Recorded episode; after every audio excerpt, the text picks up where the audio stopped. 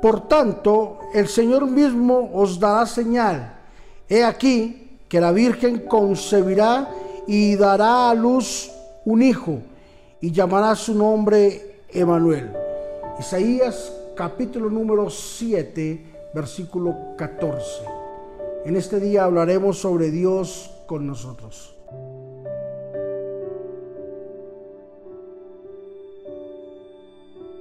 Cerca de 1400 años fue dada esta profecía que nacería el Salvador del mundo.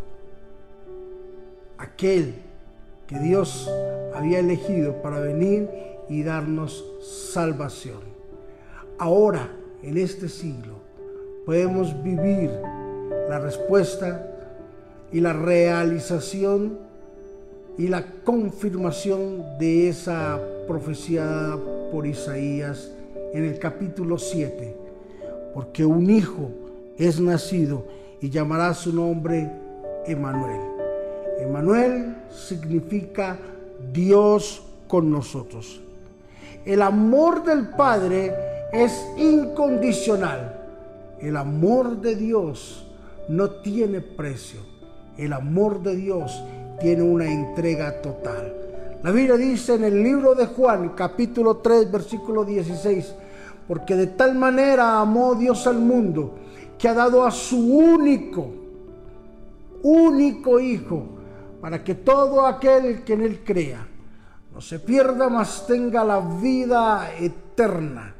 Y hoy disfrutamos de ese gran y enorme sacrificio que hizo nuestro buen Dios de dar a su unigénito Hijo para que nosotros no nos perdamos, para que Dios esté con nosotros.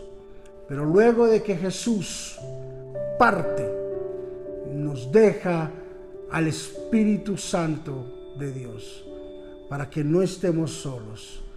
Quiera como quiera, Dios siempre va a estar con nosotros en nuestros momentos duros o en nuestros momentos amables, nuestros momentos difíciles o en nuestros momentos de mayor éxito, en nuestros momentos de mayor prueba o en nuestros momentos de mayor alegría.